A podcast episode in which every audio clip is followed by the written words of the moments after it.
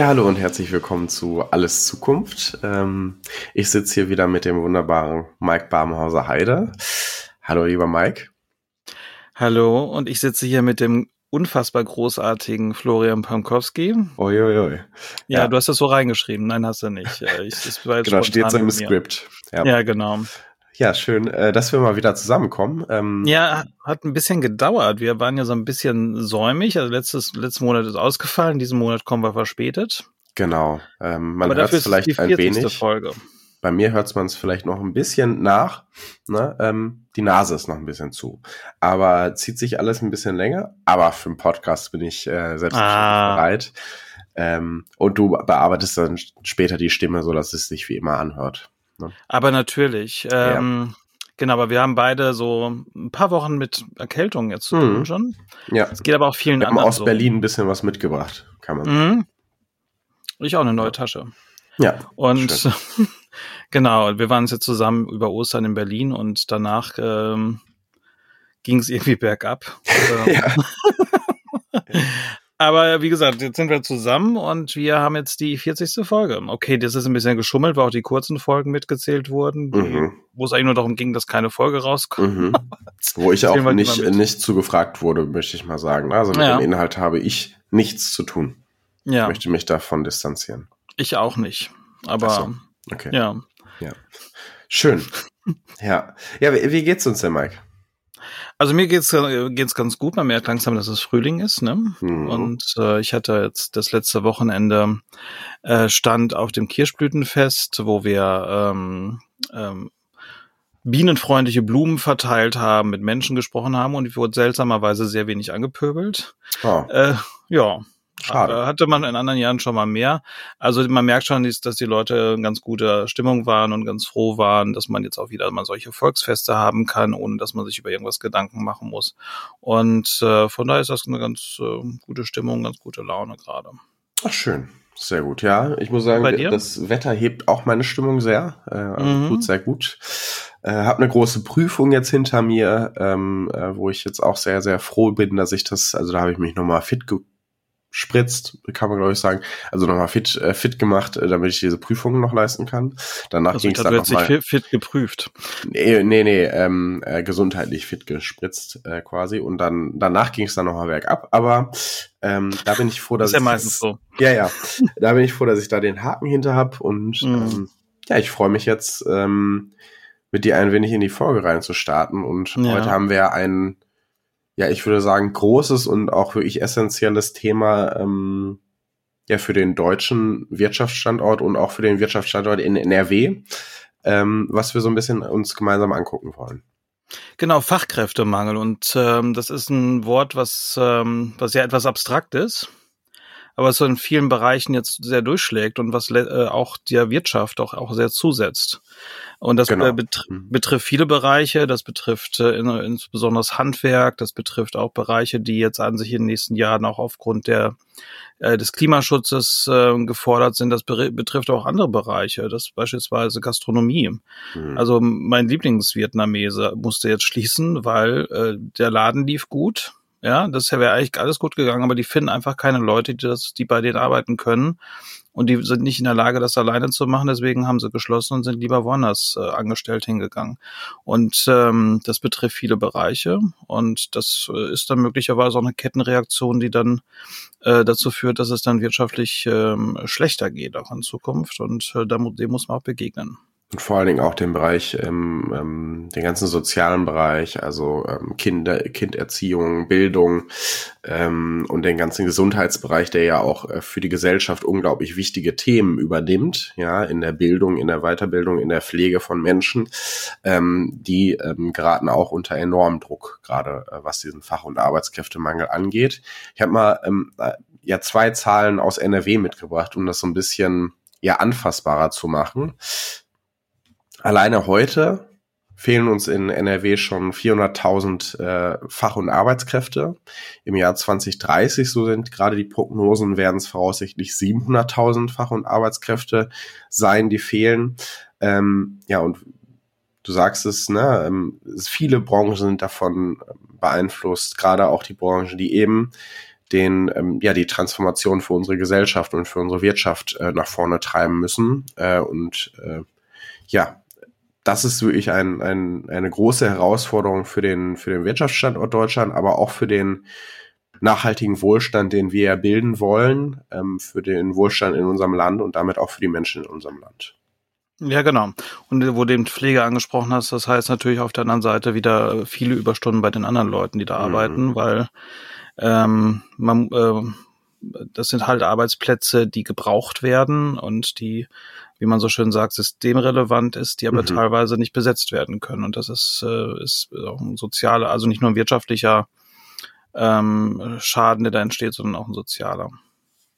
Genau. Und halt mit einer der größten der größten Risiken für unseren Wohlstand auch in Deutschland, ne, der, mhm. ähm, den wir schon seit Jahren wissen, dass das auf uns zukommt. Ja, ähm, durch die Babyboomer, die jetzt beispielsweise wegfallen, aber auch ähm, ähm, ja, weil einfach Menschen umgesettelt werden müssen in ihrem Beruf, weil ähm, neue Berufe dazukommen und weil der Arbeitsmarkt sich ja stet, stetig wandelt. Ähm, jetzt eben von einem früher eher Arbeitgeber geprägten Arbeitsmarkt. Das heißt, ähm, da konnten sich die ArbeitgeberInnen ähm, die Angestellten aussuchen, hin zu einem ArbeitnehmerInnenmarkt. Ähm, also dahin hat sich jetzt in den letzten Jahren gedreht, sodass die ArbeitnehmerInnen da jetzt in einer ja, komfortablen Situationen sind, sich die Arbeitgeber auch mal ein bisschen genauer anzuschauen und nicht jeden Job anzutreten, den man, ähm, äh, auf den man sich bewirbt oder ähm, den man vielleicht auch nicht spannend findet und nicht ähm,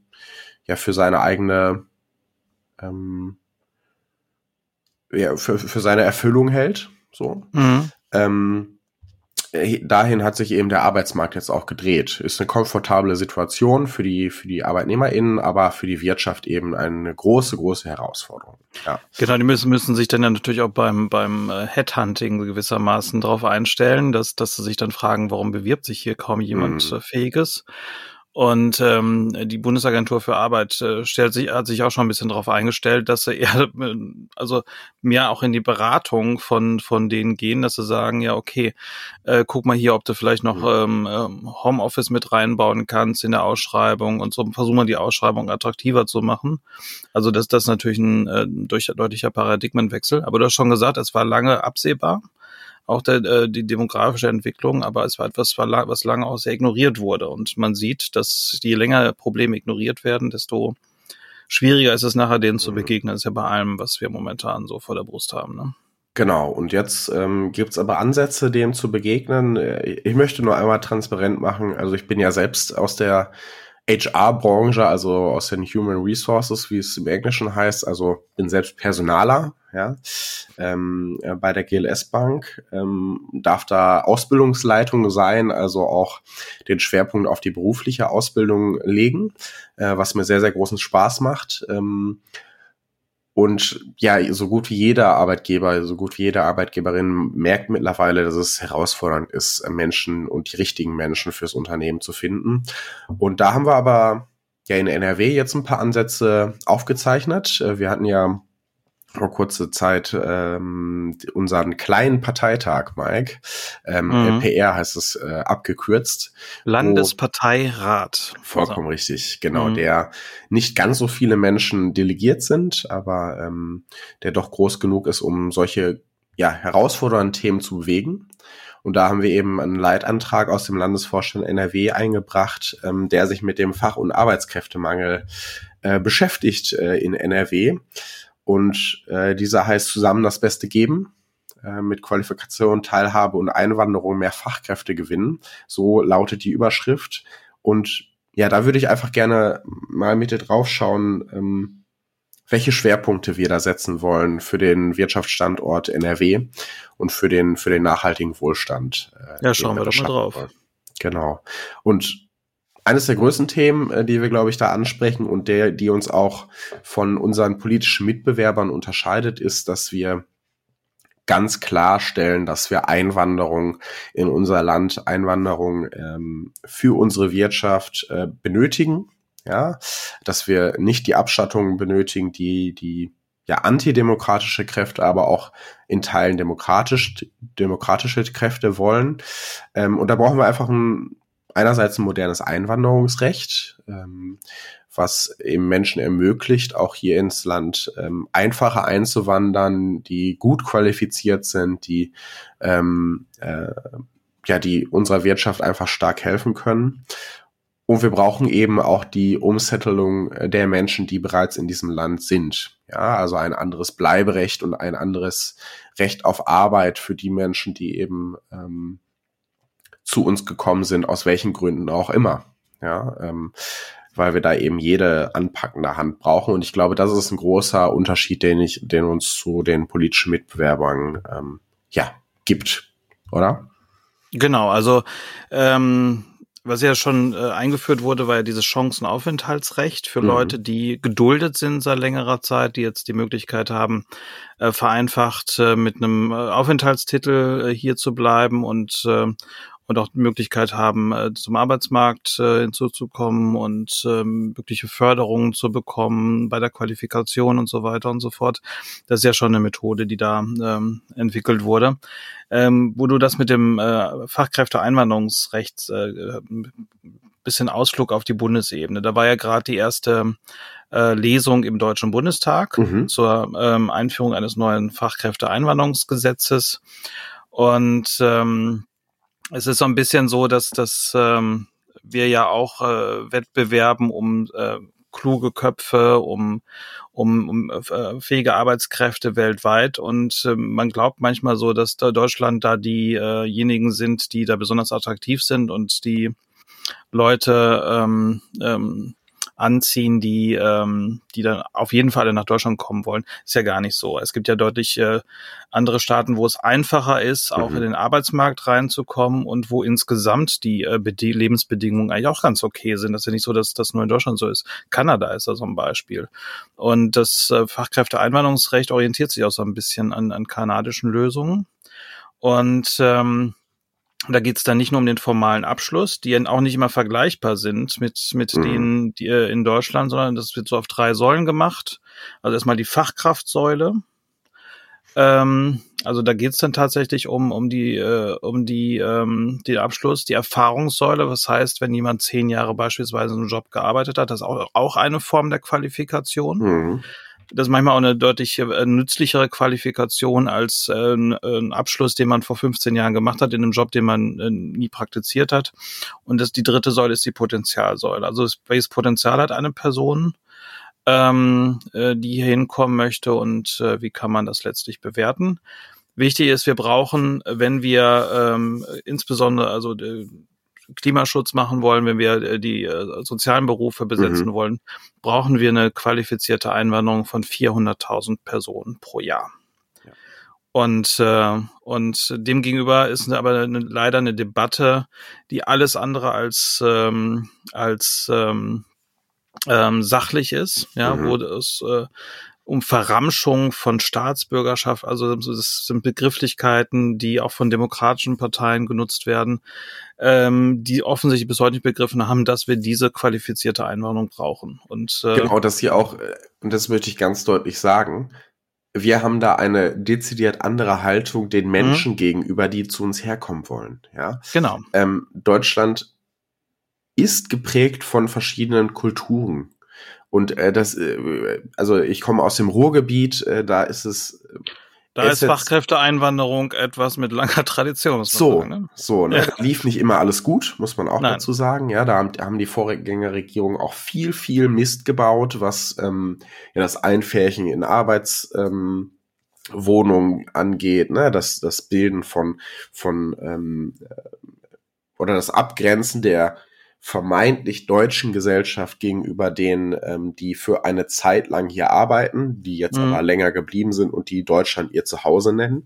Ja, ähm, da ist vieles in der Vergangenheit schiefgelaufen und da müssen wir, glaube ich, drauf schauen. Ja, wie schaffen wir das bei dieser neuen Einwanderung, die wir dringend benötigen, besser zu machen? Und da sind eben nicht nur die Menschen gefragt, die zu uns herkommen, sondern auch die gesamte Gesellschaft, ähm, diese Menschen so willkommen zu heißen und mit offenen Armen zu empfangen, dass sie auch ähm, ja, Teil der deutschen Bevölkerung werden und ähm, hier gerne leben. Und das Bewusstsein muss einfach da sein. Wir brauchen diese Menschen um unseren Wohlstand ähm, ja auf dem Niveau zu halten, auf dem er gerade ist oder noch weiter auszubauen. Also dieser Wohlstand, den wir gerade haben, der ist ja auch eben nicht ähm, oder der, der ist gerade von diesen Menschen, die in den letzten Jahrzehnten eingewandert wurden, im Ruhrgebiet und in NRW nochmal stärker geprägt, die eben harte Arbeit bei den äh, Stahlwerken, in den Zechen ge gemacht haben, die die Deutschen oder die, die deutsche Bevölkerung nicht machen wollte. Und ähm, das ist, glaube ich, etwas, das muss in den Köpfen mehr rein, dass wir da ein Umdenken brauchen. Der Wohlstand, den wir heute haben, der fußt eben auf Einwanderung und der fußt darauf, dass Menschen dieses Land mit aufgebaut haben und diesen Wohlstand in diesem Land mit aufgebaut haben. Genau, also ne, wir brauchen diese Einwanderung ähm, auch in sehr qualifizierte Berufe, also mhm. auch gerade im medizinischen Bereich beispielsweise. Und ähm, diese Debatten fördern natürlich nicht äh, den Wunsch von Leuten ähm, ähm, zu sagen, okay, okay, dann nehmen wir mal nicht Kanada, sondern Deutschland ähm, und äh, versuchen da unser Glück, sondern das, das äh, macht den Standort so unattraktiv. Ja ähm, und, ähm, und es geht dann nur darum, populistisch ein bisschen Furor äh, zu schaffen und die Sache zu verhetzen. Und das ist äh, in, in jeder Hinsicht absolut falsch. Und äh, deswegen, äh, das ist auch letztlich komplett wirtschaftsfeindlich, das von Leuten, äh, von Parteien, die sagen, sie haben äh, eine, äh, praktisch die Wirtschaftskompetenz mit Löffeln mhm. fressen äh, ist das doch ziemlich peinlich. Aber ähm, es bewegt sich was. Also das mhm. äh, wird, äh, wie gesagt, die erste Lesung war. Äh, und, äh, und dann wird es halt um die Frage gehen, wie werden wir die Leute an? Das ist ja ein Standbein. Die andere Frage ist die der Qualifizierung. Was, was heißt Handwerk? Ja welchen Stellenwerk haben handwerkliche Berufe, Ausbildungsberufe generell, also dass auch Leute, die Abitur haben, nicht übrigens ins Studium reingehen. Springen wir doch gerne mal, äh, gerne genau, mal springen wir ähm, da wieder noch mal, noch mal weiter. Ähm, also ja. Einwanderung ist eine Säule, die wir als essentiell mhm. in NRW erachten, aber ja auch der Bund ähm, seine Hausga Aufgaben da gerade macht und daran arbeitet. Und das Thema berufliche Ausbildung ja, äh, du kannst dir vorstellen, ist für mich natürlich auch ein Herzensthema, weil ich das einfach beruflich auch mache. Ähm, ist ein anderer ganz, ganz wichtiger Schwerpunkt, den wir enorm stärken müssen. Du sprichst es gerade an. Ne? Ähm, das ganze Thema der Akademisierung der Gesellschaft, ja, dass Abiturientinnen nach dem Abitur immer nur ins Studium gehen sollen, äh, dass das in den, in den Schulen auch so gelebt wird, ja, dass da äh, auf den Gymnasien auch so gut wie keine berufliche Bildung stattfindet, ja, sondern das gesamte System darauf ausgelegt ist, ähm, danach zu studieren. Das ist ein, ein, ein großer Hemmschuh für unseren Wirtschaftsstandort und deshalb muss eben das Signal rausgehen, berufliche Ausbildung hat einen enormen Stellenwert für unseren Wohlstand und hat auch einen enormen Stellenwert ähm, in der Weiterbildung und Bildung von Menschen. Es ist eben mittlerweile so auf den Arbeitsmarkt, den wir gerade haben, dass die berufliche Ausbildung gleichwertig ist zu einem Bachelorabschluss in, äh, in der späteren Weiterbildung im Beruf ähm, wenn nicht sogar durch die Berufserfahrung, die man dadurch erlangt, ähm, für Unternehmen fast schon attraktiver ist, solche Menschen zu nehmen, weil die wissen, was sie, was im Job auf sie zukommt.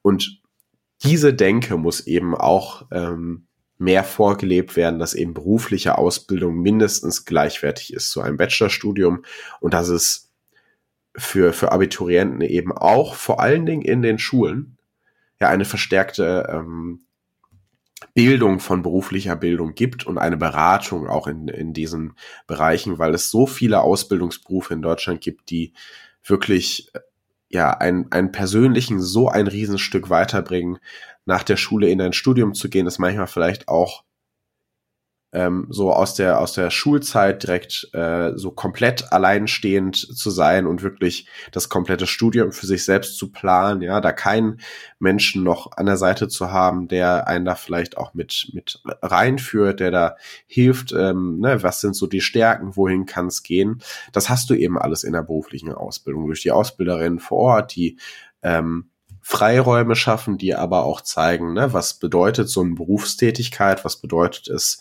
ähm, auch eine, eine selbstbestimmte Arbeit zu machen. Und deshalb müssen wir eben in diesem Denken wegkommen Und ein wichtiger Part sind da auch die Ausbildungsrahmenpläne, die eben angepasst werden müssen an die beruflichen Herausforderungen der Zukunft ähm, und da eben vor allen Dingen an Transformationsberufe, die vielleicht heute noch ähm, Stahlarbeiten, ähm, mit, mit äh, CO2-Ausstoß äh, da die berufliche Bildung angesetzt ist, aber der Zukunft äh, der Stahlwerkindustrie eben CO2-neutral sein wird und du ganz andere chemische Prozesse und ganz andere Prozesse in den, in den Werken dann auch haben wirst, die du jetzt schon lernen musst, damit du sie später kannst. Also die berufliche Ausbildung ist beim Thema Fach- und Arbeitskräftemangel ein ganz, ganz essentieller Schwerpunkt, den wir da besser angehen müssen, glaube ich. Genau, das heißt natürlich auch, dass man ähm, Unternehmen äh, unterstützt, irgendwie dann auch in die Ausbildung reinzugehen, also genau. betriebliche Ausbildung.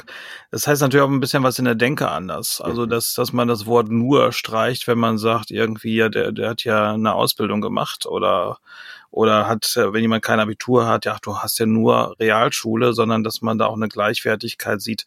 Wichtig ist, dass man ähm, auch die Beratung, Unterstützung so macht, dass man Leuten dabei hilft, die äh, Ausbildung und die Jobs für sich zu finden, wo sie sagen, okay, das, das könnte mich glücklich machen. Das, genau, könnte, das ist selbsterfüllend, das ist genau. erfüllend genau. für mir in mein Leben, ja.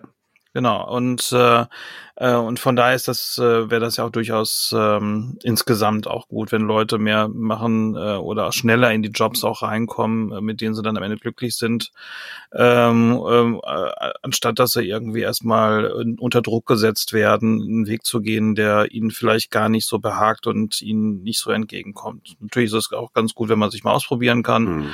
aber äh, es ist auch gut, wenn man äh, eine gewisse Offenheit dafür hat und, äh, und vor allem die Gleichwertigkeit auch gesehen wird zwischen den einzelnen Ausbildungsarten. Und man muss sagen, wenn ich den Side-Fact äh, noch anbringen darf, da haben wir Grünen auch noch einiges äh, zu tun, auch intern in der Partei. Ja, wir sind eine sehr AkademikerInnen geprägte Partei, ähm, mhm. wo ich sag mal, ich mit einem Realschulabschluss, mit einer beruflichen Ausbildung eher in der Minderheit bin.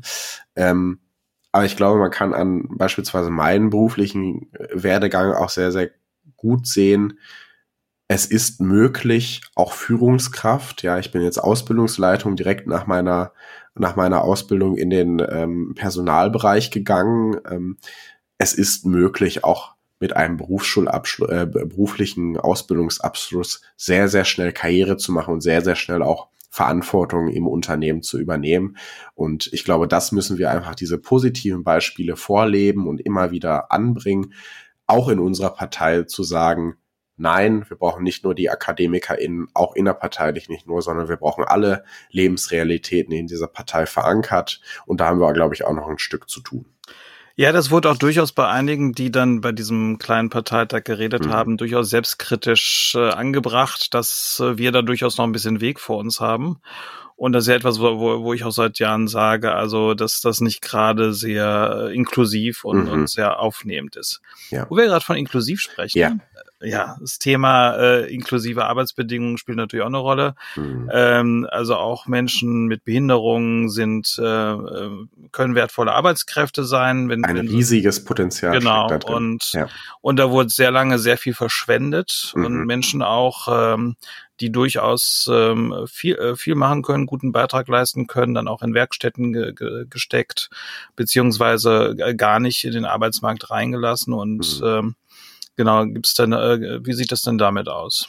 Ja, da brauchen wir ein ganz, ganz essentielles Umdenken, ne? weil da auch ein Riesenpotenzial an Menschen drinsteckt, die eben aktuell nicht im Arbeitsmarkt ähm, ähm, so ankommen, sondern dann eher in äh, beispielsweise Werkstätten landen, wo sie aber auch kein selbst ähm, kein erfüllendes Arbeiten erleben. Ja, ähm, monoton meistens mhm. und äh, die Bezahlung, da müssen wir gar nicht drüber reden. Genau, und deshalb, ähm, wir brauchen, um den Fachkräftemangel ähm, zu begegnen, braucht es eben Inklusion in den Betrieben. Und da haben die Betriebe noch ganz, ganz viel vor sich, ähm, da inklusivere Arbeitsbedingungen zu schaffen. Äh, das fängt äh, bei Arbeitsplätzen an, ja, also der, der reine Arbeitsplatz, dass du da ähm, als behinderter Mensch überall hinkommen kannst, wo du, wo du arbeitest, ja, dass du da gut arbeiten kannst, ähm, dass du, ja, dass du das ermöglicht am Arbeitsplatz auch für äh, Menschen mit Beeinträchtigung oder die von der Gesellschaft beeinträchtigt werden und die eben auch von den äh, Betrieben beeinträchtigt werden. Ähm, da brauchen wir ein Umdenken in den Betrieben, weil äh, ohne diese Menschen schaffen wir es nicht, den Wirtschaftsstandort so zu halten, wie wir ihn aktuell haben. Und ähm, die können einen ganz, ganz großen Beitrag ähm, für unsere ähm, für unseren Wohlstand schaffen. Und da ist ein Potenzial, was wir einfach noch nicht gehoben haben und was auch wenige bisher im Blick haben. Ähm, und aktuell haben wir eben exkludierende Arbeitsbedingungen auf in so gut wie allen Betrieben leider. Ne? Und da brauchen mhm. wir ein riesen, riesen Umdenken. Ja, und das hat auch ein bisschen was mit Zeitpolitik zu tun. Ja. Also das, das ähm, geht ja nicht nur um die, die Frage der, der physischen Barrierefreiheit, äh, also Frage der Assistenz, also wie, wie möglicherweise mhm. Leute, die begleitet werden müssen, oder auch die äh, Einschätzung, dass jemand sagt, okay, ich, ich schaffe vielleicht äh, sechs Stunden am Tag, mhm. aber nicht acht Stunden, sondern und dass man letztlich oder oder vielleicht auch nur fünf oder vier, äh, aber trotzdem in diesen vier Stunden äh, gut und produktiv arbeiten können, dass man auch dafür die Arbeitsplätze letztlich dann hat und äh, und äh, dann auch bereitstellt. Und du sprichst da einen ganz essentiellen Punkt an, ähm, was attraktive Arbeitsplätze und Arbeitsbedingungen angeht. Ne? Also ähm, es ist eben so, dass das auch nicht nur Menschen äh, mit, äh, die von der Gesellschaft beeinträchtigt werden, zugutekommt, sondern allen Menschen äh, attraktive Arbeitsbedingungen, was Zeitmodelle, was Vereinbarkeit von Familie und Beruf auch angeht, was ähm, äh, flexible Arbeitszeiten und Arbeitsmodelle, aber auch Arbeitsortmodelle. Ja, also wo arbeite ich im Homeoffice oder im Betrieb? Ähm, das kommt eben allen ArbeitnehmerInnen zugute. Und auf dem Arbeitsmarkt, auf dem wir gerade sind, sind das ganz, ganz essentielle Faktoren, wenn du dir einen Arbeitsplatz aussuchst. Ja, also das eine ist ein erfüllter Beruf, wo du glücklich drin bist, wo du zufrieden drin bist. Das andere sind die Bedingungen, die bei der Arbeit äh, vorhanden sind und da sind eben, also wenn ich mir anschaue, wie Arbeitgeberverbände und auch die FDP, CDU, ähm, eher konservativere Parteien, ähm, auf diesen Vorschlag der Gewerkschaften, äh, eine Vier-Tage-Woche vielleicht mal zu überlegen und die auszuprobieren, reagieren. Ja, wo es schon Modelle gibt und Testversuche gibt in anderen Ländern, wo das sehr, sehr gut funktioniert, wo die Menschen ähm, ein, ein viel, viel größeres Potenzial ableisten als äh, in einer Fünf-Tage-Woche, äh, viel, viel effektiver arbeiten als in einer äh, Fünf-Tage-Woche ähm, und, da, und trotz des äh, oder und dadurch auch noch ähm, eine bessere Balance zwischen Familie, Freizeit und Beruf äh, herstellen können, zwischen Privatleben und Beruf. Ähm, wie da reagiert wird, von wegen, wir brauchen jetzt nicht eine, eine Verringerung der Arbeitszeit, sondern wir brauchen sogar noch eine Erhöhung der Arbeitszeit. Ja, die Menschen müssen mehr an die Schippe, die müssen mehr arbeiten, die tun noch nicht genug für ihren Beruf und nicht genug für den Wohlstand in Deutschland.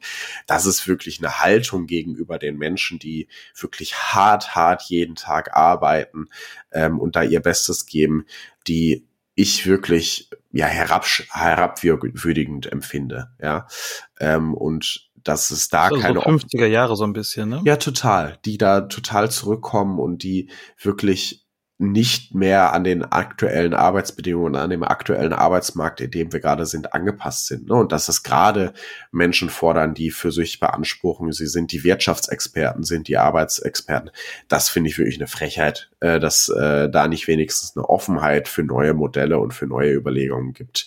Ähm, ich glaube, es wäre hilfreich, die Vier-Tage-Woche sich mal genauer anzuschauen, zu schauen, was passiert da in anderen Ländern und wie läuft's da. Und da kann man dann nur zu dem Schluss kommen, ja, lasst es uns mal ausprobieren und lasst uns mal draufschauen, wie das in Deutschland funktionieren kann. Lasst uns da mal Modellprojekte starten. Ähm, und da sind Teile der Wirtschaft auch schon wesentlich weiter als die vermeintlich wirtschaftsnahen Parteien. Ja, genau, ich sagte das ja in 50er Jahren, es ist so ein bisschen die Haltung, ähm, du lebst, um zu arbeiten und beschwer dich mal nicht. Und äh, aber an sich ist es, äh, ist es ja umgekehrt. Und, und so muss man ja äh, letztlich den Leuten auch ein Angebot zu machen, irgendwie zu arbeiten, damit man leben kann, aber das Leben durchaus als etwas zu haben, was nicht nur aus Arbeit besteht und vor allem nicht um das, die Arbeit rumgebaut wird, sondern ähm, wo die Arbeit einfach nur ein integraler Bestandteil von ist, aber, ähm, aber nur ein Bestandteil von vielen. Genau, genau. und Arbeitszeitmodelle, ne? Also die ganzen ähm, Menschen, die mit Kindern ähm, äh, zu Hause sind, gerade, ne, die, die sagen, eine, eine 39-Stunden-Woche, die, die schaffe ich nicht, verständlicherweise, mhm. oder mit zu pflegenden Angehörigen, mit, ähm, äh, mit nahestehenden Menschen, die vielleicht Herausforderungen haben, ähm, die können alle aktuell bei vielen Betrieben nicht arbeiten. Und das ist auch ein großes Potenzial, was wir wecken können, ne? indem wir eben flexiblere Arbeitszeitmodelle ähm, schaffen und dadurch eine bessere Vereinbarkeit von ähm, ja, Pflege, von Familie und Beruf hinbekommen. Äh, das ist ein großer Part, den wir eben denken müssen äh, in den Arbeitszeitmodellen. Was auch ein großer Part ist, ist sowohl bei bestehenden als auch bei Wirtschaftsparts, die jetzt eher wegbrechen, ja, wo, wo auch eine Transformation gerade geschieht. Da brauchen wir eben eine gute Weiterbildung in den Branchen für Transformation, für die neuen Arbeitswelten, die da auf uns zukommen. Ja, wir dürfen die Menschen da nicht alleine lassen. Und diese Weiterbildung brauchen wir sowohl für die Menschen, die aktuell im Beruf sind, ja, weil eine kontinuierliche, kontinuierliche Weiterbildung essentiell ist für den Beruf, den man tätigt, ja, ähm, neue Ansichten reinzubringen, neue Arbeitstechniken, ähm, äh, die vielleicht auch eine große Zeitersparnis dadurch haben äh, oder eine bessere Zusammenarbeit äh, dadurch äh, gewerkstelligt bekommen. Äh, da sind eben Weiterbildungsangebote essentiell und de deswegen müssen wir da die Betriebe mehr in die Pflicht nehmen, ihre Mitarbeitenden weiterzubilden. Wir müssen aber auch ähm, die Menschen weiterbilden, die vielleicht wieder in einen Job rein möchten, ja, die gerade arbeitslos sind und aber auch schon in der Schule ansetzen, äh, zu, aufzuzeigen, was brauchst du überhaupt, um am Ende Bäcker zu werden oder Bäckerin? Was brauchst du, um, um äh, in der Bank zu arbeiten? Was brauchst du, um im Handwerk zu arbeiten? Was sind da die, die Stellschrauben, die du lernen kannst, äh, da schon anzusetzen und aufzuzeigen, das ist ein riesig toller Beruf und gerade die ganzen MonteurInnen, äh, die beispielsweise Solarpanels anbauen oder die ähm, im Handwerk tätig sind da ein nachhaltiges Handwerk schaffen, ja, ein, eine Kreislaufwirtschaft erschaffen für ihr, für ihren Handwerksbetrieb, die machen ganz essentielle Arbeit für die Transformation in unserem Land und für einen nachhaltigen Wohlstand in unserem Land ähm, und eben auch einen ganz, ganz großen Part äh, gegen die Klimakrise. Das sind die wirklichen KlimaschützerInnen im Beruf und ähm, das muss man eben auch in der beruflichen Weiterbildung und auch schon in der Bildung in der Schule aufzeigen, dass das die essentiellen Berufe sind für die, für den Wandel in unserer Welt. Genau, und vor allem muss man ähm, auch da immer mal ein bisschen schauen, wie ähm, welche Berufsfelder könnten möglicherweise obsolet werden. Mhm. Irgendwann mal.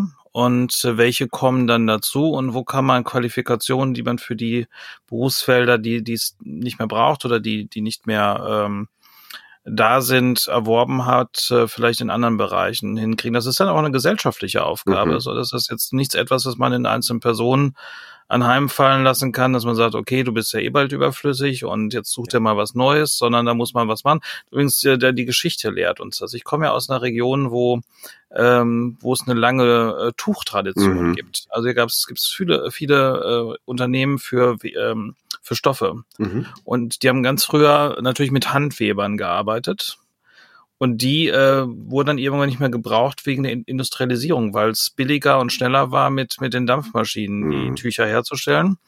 Und da war, das war eine ganz schlimme Verelendungsgeschichte, ja. äh, die dann äh, existiert ist, weil diese ins Bodenlose gefallen sind.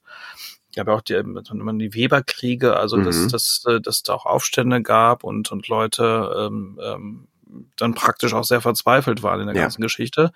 Und in einer modernen äh, sozialen Gesellschaft und einem sozial und demokratisch aufgestellten Staat darf es sowas natürlich nicht geben und deswegen ist da eine gewisse Weitsicht auch erforderlich. Genau, diese Menschen dürfen wir einfach da in der Weiterbildung auch nicht alleine lassen und da einfach Angebote ja. schaffen, ähm, die die neuen Arbeitswelten erlebbar machen und da auch Menschen zu fähig machen, in dieser Arbeitswelt äh, gut arbeiten zu können das Thema äh, spielt da ja eine Rolle Digitalisierung, ja. Ähm, alle Arbeitswelten werden digitaler, ne, das wird extrem vorangetrieben. Es ist auch richtig, dass es vorangetrieben ist, weil es einfach in vielen Teilen effizienter ist, ja, ähm, ähm, die Branchen durchzudigitalisieren.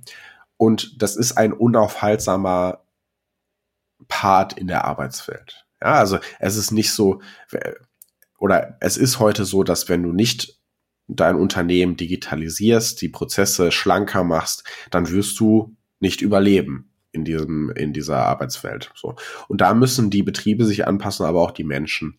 Äh, und das diese diese Angst vor der Digitalisierung weil dann ja Jobs wegfallen das ist gar nicht mehr der Part ja. Bei dem Fach- und Arbeitskräftemangel den wir haben ähm, ist es nicht die Denke, oh Gott, mein Arbeitsplatz, sondern es muss die Denke sein, die Digitalisierung nimmt uns auch eben Aufgaben ab, die auch einfach scheiße sind. Ja, die auch einfach nicht schön sind in der im Beruf. Und ich glaube, da muss der Blick wieder mehr hin. Ja, ähm, da unterstützende Modelle zu schaffen in der Pflege, in den Bereichen, wo wir gerade große, große Herausforderungen haben, aber auch im Handwerk. Ähm, das tut ja den Menschen gut, die in diesen Berufen arbeiten. Und deshalb finde ich es immer schwierig, dass gerade so rückschauende Parteien wie äh, oder konservative Parteien da einen großen, große Angst vorschüren vor der Digitalisierung in Deutschland. Das ist ein essentieller Faktor für unseren Wirtschaftsstandort und es entlastet am Ende Menschen. Deshalb lasst uns das, die Digitalisierung eher vom Mensch her denken, ja, also schauen, was brauchen wir Menschen, um dann attraktiver zu arbeiten und dann besser zu arbeiten. Aber lasst uns nicht sagen, dass die, dass die Digitalisierung jetzt Arbeitsplätze kostet, dass die Digitalisierung ähm, äh, ja Ängste schürt oder dass Menschen mit die, der Digitalisierung Ängste schüren. Lasst uns das nicht machen, sondern da eher anpackend dran gehen und schauen, was kann uns äh, das auch erleichtern, eben diese neuen Arbeitswelten. Also auch auf die Gefahren, dass ich jetzt wie so ein konservativer Knochen klinge, aber ich ja. muss dir halb widersprechen. Das ist ja äh, jetzt nichts Außergewöhnliches. Ist, also deshalb. die, die, Frage, die Frage äh, des, des Verlustes von Arbeitsplätzen durch Digitalisierung ist, ist, wie gesagt, angesichts des Fachkräftemangels wirklich vielleicht ein bisschen ähm, bisschen äh, sollte man in den Hintergrund drängen. Aber natürlich die Digitalisierung, da braucht auch braucht auch entsprechende rechtliche Rahmenbedingungen. Und da kann ja. ich durchaus verstehen, wenn Leute da Ängste haben, nämlich was die die äh, Rechte von Arbeitnehmerinnen und Arbeitnehmern mhm. betrifft, nämlich die äh, Kontrollierbarkeit von Arbeitsleistungen und die die äh, Kontrollierbarkeit von Arbeitsleistungen in Bezug auf einzelne Personen äh, was man äh, arbeitsrechtlich schwierig ist. Voll. Und deswegen braucht es natürlich da auch entsprechende Rahmengesetze und auch starke Gewerkschaften, die ja. äh, das letztlich und und das muss aber auch in der Software implementiert sein, dass das eben nicht so ist. Hier an der Station war so und so viel Output, an der so und so viel, dass das gegeneinander aufgearbeitet wird. Also da, da muss man bei allen Chancen, die das natürlich liefert, aber auch immer kritisch sein und gucken, ähm, wie wie können wir das dann so gestalten, dass die Leute dann ähm, auch ihre Rechte äh, nicht abhanden bekommen. Ich finde, ähm, lieber Mike, ähm, das widerspricht sich überhaupt nicht, ne? Weil äh, natürlich sind die, ähm, natürlich sind diese rechtlichen Rahmenbedingungen ein essentieller Faktor. Mhm. Mir geht es nur darum, man sollte damit keine Ängste schüren. So. Ja, genau. Na, natürlich muss der Gesetzgeber klar machen, was in einer sozialen sozi oder dann hoffentlich sozial-ökologischen Marktwirtschaft äh, Faktoren sind, die ähm, ArbeitnehmerInnenrechte schützen. Ganz, ganz klar. Ja, und da spielen unsere Gewerkschaften eine Riesenrolle ähm, und sind da im Kampf, im Arbeitskampf äh, ganz, ganz essentieller Faktor, das immer wieder voranzutreiben. Ich finde es immer nur dann schwierig, wenn davor Ängste geschürt werden, weil äh, am Ende entlastet es die Menschen mehr, als es kostet. Und im Arbeitsmarkt, in dem wir gerade sind, ist diese ähm, ähm, sowieso diese Diskussion, es wird mein Arbeitsplatz kosten, auch der bei der Einwanderung immer wieder geführt wird, das sind einfach nicht mehr die richtigen Faktoren, die da angesetzt werden, sondern das ist eine Riesenchance, die da drin steht. Natürlich muss der Gesetzgeber da aber immer eine starke Hand haben und da die Rahmenbedingungen setzen. Ich möchte noch auf einen Punkt zum Ende kommen. Ähm, wenn wir auf die berufliche Bildung schauen. Wir haben es gerade schon in der Weiterbildung angesprochen, was berufliche Ausbildung in Schulen angeht, ist mal ein Faktor nochmal ganz, ganz wichtig, den wir vorhin auch schon mal kurz angerissen haben. Es ist eben nicht so, dass an allen Schulformen berufliche Bildung stattfindet. Und ich glaube, da brauchen wir ein großen, großes Umdenken im Bildungssystem, dass berufliche Bildung in allen Schulformen, und das bedeutet ganz klar auch am Gymnasium stattfindet. Ja, ähm, da brauchen wir eben auch ein Umdenken von den, ähm, von den Schulformen her. Ähm, und für die Ausbildung in jeglichen Berufen, ja, sei es die akademische Ausbildung, sei es die berufliche Ausbildung, brauchen wir eben ein starkes Bildungsland in NRW und in Deutschland. Ja, ähm, die SchülerInnen müssen lernen für ihre Zukunft, äh, ja, ihr Leben in die Hand zu nehmen. Und das bedeutet eben auch berufliche Bildung, das bedeutet digitale Bildung, das bedeutet eine gute Ausbildung schon in der Berufsschule, denn da beginnt sie. Und dafür brauchen wir eben ein ganz, ganz starkes Bildungsland NRW, äh, was diese, ähm, ja, das unseren SchülerInnen ermöglicht, schon in der Schule zu lernen, was sie für später benötigen. Und das ist nicht immer so der Fall und nicht in allen Berufs, äh, äh, in allen Schulformen so der Fall. Und da braucht, braucht es eben auch ein Umdenken, ja, denn nur starke Bildung schafft später auch ein starkes Wirtschaftsland. Ähm, und die brauchen wir in NRW. Wäre ein Titel für einen Flyer. Ja, danke. äh, Aber was da merkt man wiederum, dass du eher äh, von gestern bist, wenn ich das so sagen darf, ähm, was Flyer angeht. Also ich finde, man könnte da auch einen Social Media Post draus machen. Aber mhm, genau, dann ähm, verteil mal bitte schön beim nächsten Wahlkampf äh, vor Supermärkten Social Media Posts. Ja, mache ich sehr, genau, sehr gerne. Also ihr werdet keine Flyer drucken, da bin ich sehr gespannt drauf, wie ihr das dann so macht. Das habe ich so nie gesagt. äh, es ist trotzdem eine Frage des Herangehens. Ne? Ja, ähm, aber äh, als Fazit bei dem Thema ja. ist doch sehr interessant, dass ein roter Faden da ist, dass, dass es da bei allen Themen, äh, sei es Migra Migration, sei es äh, Ausbildung, sei es Arbeitszeit, äh, sei es ähm, Barrierefreiheit, sei es Digitalisierung, immer so ein, so ein Spannungsfeld zwischen denjenigen ist, die sagen, okay, wir, wir äh, müssen die Arbeitswelt der Zukunft mhm. gestalten und denen, die da Ängste schüren und sagen irgendwie, oh, hier gibt's Veränderung und versuchen so Zustimmung zu bekommen, dass sie bei Leuten diese Ängste hervorrufen, oder?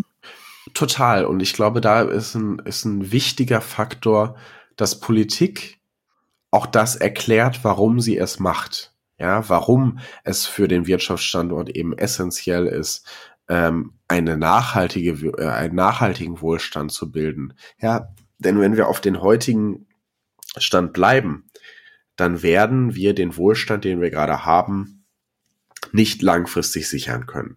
Ja, ähm, und dann wird es große Verwerfungen in unserer Gesellschaft geben. Das heißt, auf den jetzigen Stand zu bleiben und einfach zu sagen, nö, ich mache jetzt nichts, ist, ist, ist der völlig falsche Ansatz, ja.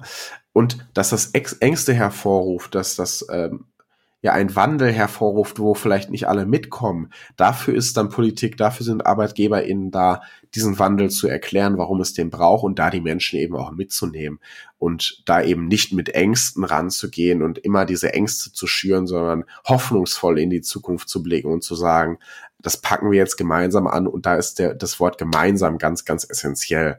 Ja, das ist nichts, wo Politik sagt, wir machen das jetzt mal so und das am Ende aufdoktriniert auf sowohl ArbeitgeberInnen wie auch ArbeitnehmerInnen wie auch Menschen in unserem Land, sondern das kann nur gemeinsam gehen und ähm, das muss, glaube ich, die Haltung sein hinter diesem ganzen Thema Fach- und Arbeitskräftemangel. Da ist nicht nur die Politik gefragt, da ist die gesamte Gesellschaft gefragt und da ist aber im Speziellen eben Politik gefragt, da mit Hoffnung zu arbeiten und da mit Hoffnung in die Zukunft zu blicken und nicht immer diese Untergangsszenarien aufzumachen und zu sagen, es wird alles so schrecklich, sondern wenn wir auf dem Stand heute bleiben, dann wird schrecklich für unser Land und dann wird es große Verwerfung geben, nicht wenn wir jetzt Änderungen antreten. Ja, genau. Und letztlich die Chance, die wir haben, ist ja, dass wir ein attraktiver Wirtschaftsstandort sind und Leute zu uns kommen wollen, um zu arbeiten und, und sich hier zu verwirklichen. Und wir werden aber nur dieser Wirtschaftsstandort sein, wenn, wenn wir diese Entwicklung auch zulassen und das fördern. Genau. Genau. Ja, ja das, genau.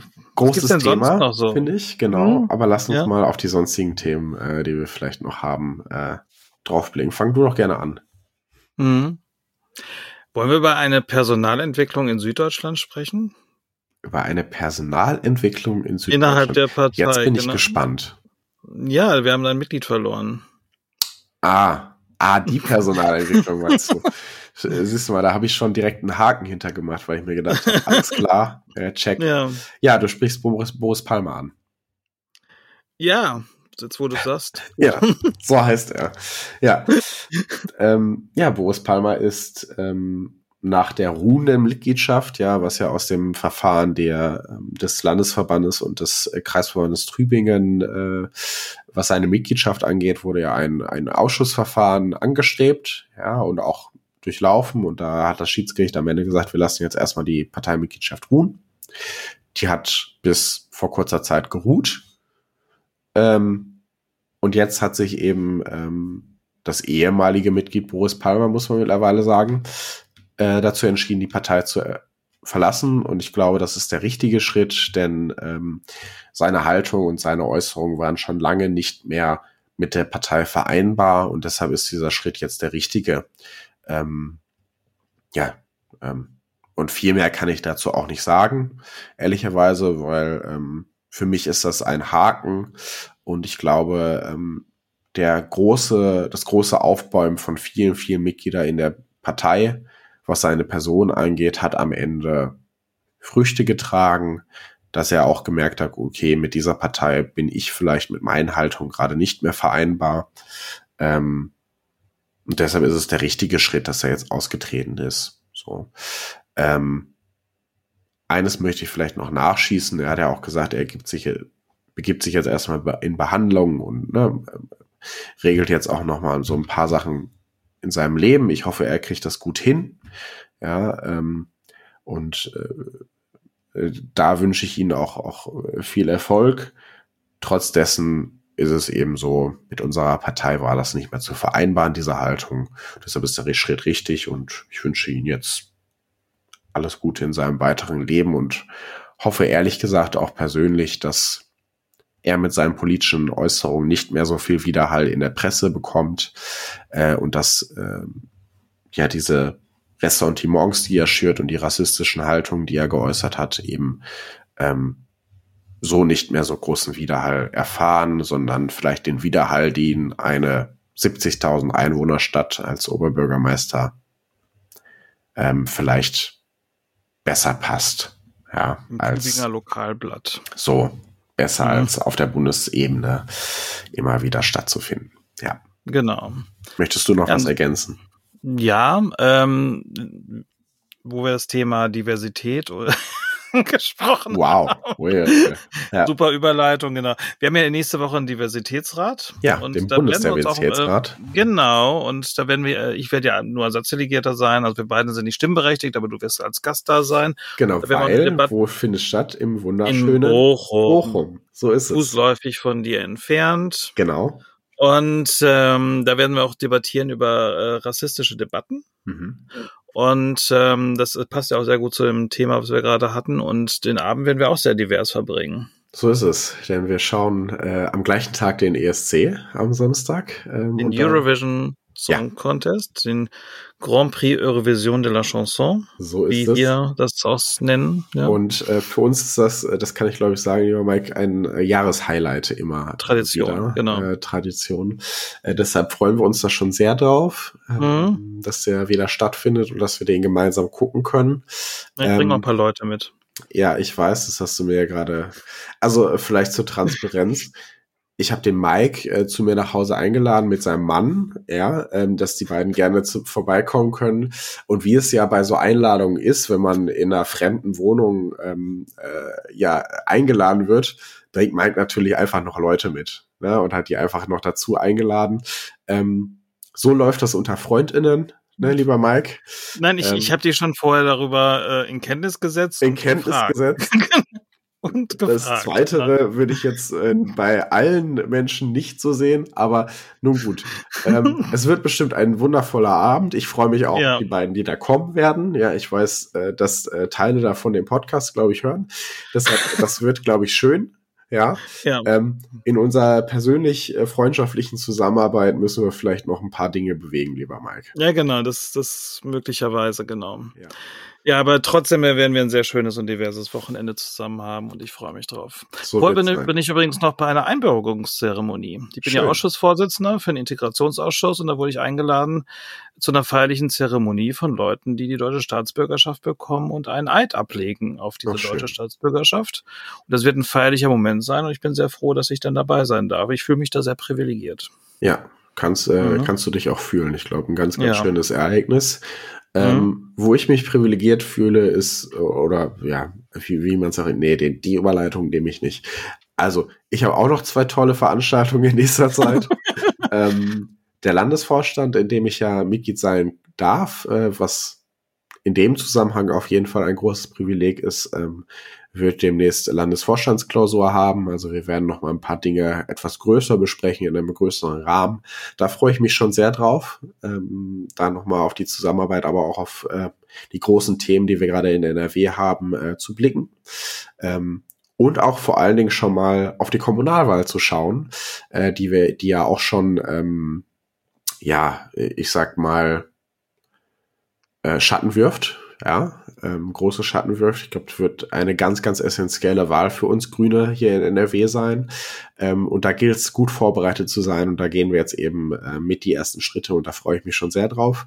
Und ähm, bald wird auch das U35-Forum stattfinden. Ähm, vielleicht erkläre ich einmal, was es ist. Ähm, es ist, um den Übergang, ich sag mal, von Grüne Jugend zur Partei etwas leichter zu machen und eben auch Themen zu debattieren, wo die ähm, jungen Menschen in unserer Partei gefragt sind, ähm, gibt es eben die, das U35-Forum, was für unter 35-Jährige ähm, äh, von der Partei mit der Grünen Jugend NRW zusammen veranstaltet wird.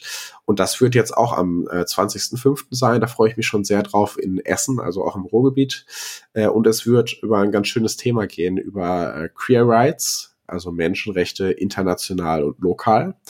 Ähm, und auch da um die Perspektive, wie können eigentlich ähm, wir in Deutschland internationale Menschenrechte und den Kampf um Menschenrechte besser unterstützen und wie gelingt uns das vielleicht vor Ort eben auch Dinge ähm, zu machen, die dann äh, Strahlkraft auf die Welt ähm, erlangen und da Unterstützung ähm, bieten. Das wird, glaube ich, eine ganz, ganz tolle Diskussion und eine ganz, ganz tolle Veranstaltung. Da freue ich mich auch schon sehr drauf. Genau, das ist demnächst auch Thema bei einer Anhörung im Bundestag. Die, das U35-Forum? Nein, nein, die äh, queere Recht international. Ja. Das, das U35-Forum, ich habe da eine Frage zu bekommen. Ja. Ähm, kann man da auch noch hin, wenn man 35, ist das noch inklusive 35 oder heißt das bis einschließlich 34, weil ja. da gab es schon Diskussionen zu. Wie ich jetzt erfahren habe, ist es inkludiert 35. Ja. Ähm, ist es dann nicht U36 also? Du Mike, weißt du, ich finde äh, die Ziffer 3,5 einfach so schön, deshalb behalten wir ja. ja. Ähm, und ähm, äh, wieder die Regularien sind, also von mir aus können da auch 35-Jährige äh, noch hinkommen, wenn sie sich damit wohler fühlen, ähm, dann noch als, ich sag mal, vielleicht jung zu gelten oder so. Mhm. Ähm, deshalb äh, freue ich mich auch über 35-Jährige, die dazukommen wollen. Bei dem Thema, und das merkt man äh, der Frage vielleicht an, wollen eben viele Menschen partizipieren, weil es ein essentielles äh, Thema für die Grünen ist. Ähm, und deshalb ist es schön, dass da auch 35-Jährige teilnehmen wollen und deshalb sind die natürlich herzlich willkommen. Genau, das ist ja meines Abklingenbecken für die Leute aus der grünen Jugend. Genau. Äh, kann man so sagen und manche brauchen halt ein bisschen länger zum Abklingen. Das bin ich aber, das höre ich aber mit meinem bösen Kommentar das, auf. Das hast du jetzt gesagt. Da würde ich mich äh, so in diese Altersdiskriminierung genau. nicht hineinbegeben wollen. Genau, meine, meine Einladung ist offensichtlich noch im Spam-Ordner gelandet, ja, aber ich genau. freue mich auf jeden Fall schon sehr auf das Thema und äh, euch alle zu sehen. Ja, du, du wirst nicht da sein. ich ja. weiß, ich werde nicht da sein. Ja. Ähm, genau. Was aber natürlich dennoch, keine Gründe mit dem Alter zu tun hat von dir, sondern äh, weil du gar nicht Zeit. kannst. Ich habe genau. einfach keine Zeit. Es ist so schade. Ja. Und es ist auch einfach nicht dein Thema, muss man sagen, ne? Überhaupt nicht. Ja. Nein. Genau. Entschuldigung. Deshalb. Überhaupt nicht. Überhaupt nicht. Überhaupt nicht. Genau. Schön. Ja, dann haben wir doch einen guten Abschluss, einen guten Abbinder jetzt mhm. hinbekommen. Ähm, ich werde an dem Abend bei Madame Butterfly sein übrigens. Das ist mein Thema. Toll. Ja. Vielen Dank, äh, dass ihr uns wieder zugehört habt, äh, dass mhm. ihr dieses ja, wichtige Thema euch angehört habt, was den Fach- und Arbeitskräftemangel und den Begegnung äh, dieses in Deutschland äh, ja nochmal sich angeschaut hat und was wir da in NRW vorhaben und auf Bundesebene. Ähm, und wir freuen uns aufs nächste Mal, oder Mike? Genau, und äh, danke, dass ihr dabei wart und ein bisschen Einblick bekommen habt, was unser zwischenmenschliches Verhältnis ja. betrifft. Äh, das ist ja auch immer wieder sehr spannend. Aber Vielleicht sollten wir das öfter mal ausleben auch. Weißt du, das interessiert die Leute? Ausleben? Ja, hier im Podcast. Ja, äh, schreibt uns, äh, wenn ihr uns äh, etwas intimer kennenlernen wollt.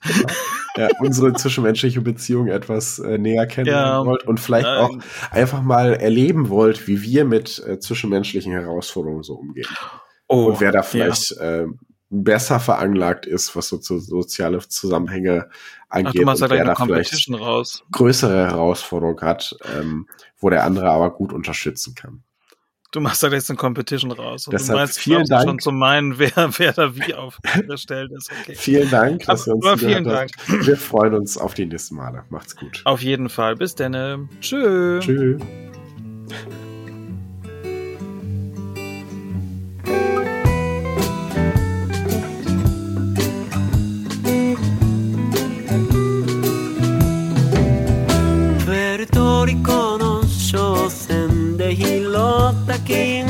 のかんざしを片手に2000ドルで売り飛ばされた女王のもとに走る。そんな俺の横で眠るのは妹の親友ロッサリ